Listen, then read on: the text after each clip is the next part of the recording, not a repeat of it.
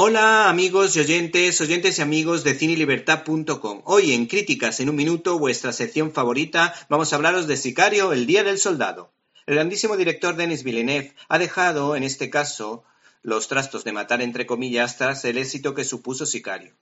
Y para la secuela, pues es el productor, ha colocado o ha puesto en su lugar a un director italiano de prestigio como Stefano Solima, recordado por sus trabajos sobre la mafia como la película Suburra y la serie Gomorra, y para ello ha contado con un gran actor como Benicio del Toro, conocido por ser el Brad Pitt latino, protagonista de la citada Sicario el Día del Soldado. Contamos con las declaraciones de este actor para Cinerama. Uno definitivamente teme que la segunda parte no alcance las expectativas de la primera.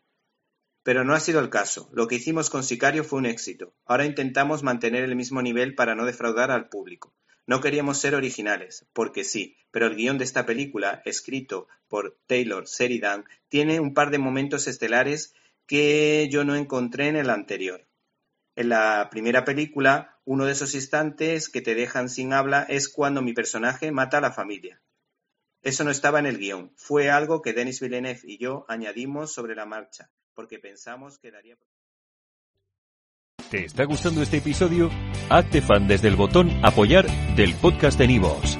Elige tu aportación y podrás escuchar este y el resto de sus episodios extra. Además, ayudarás a su productor a seguir creando contenido con la misma pasión y dedicación.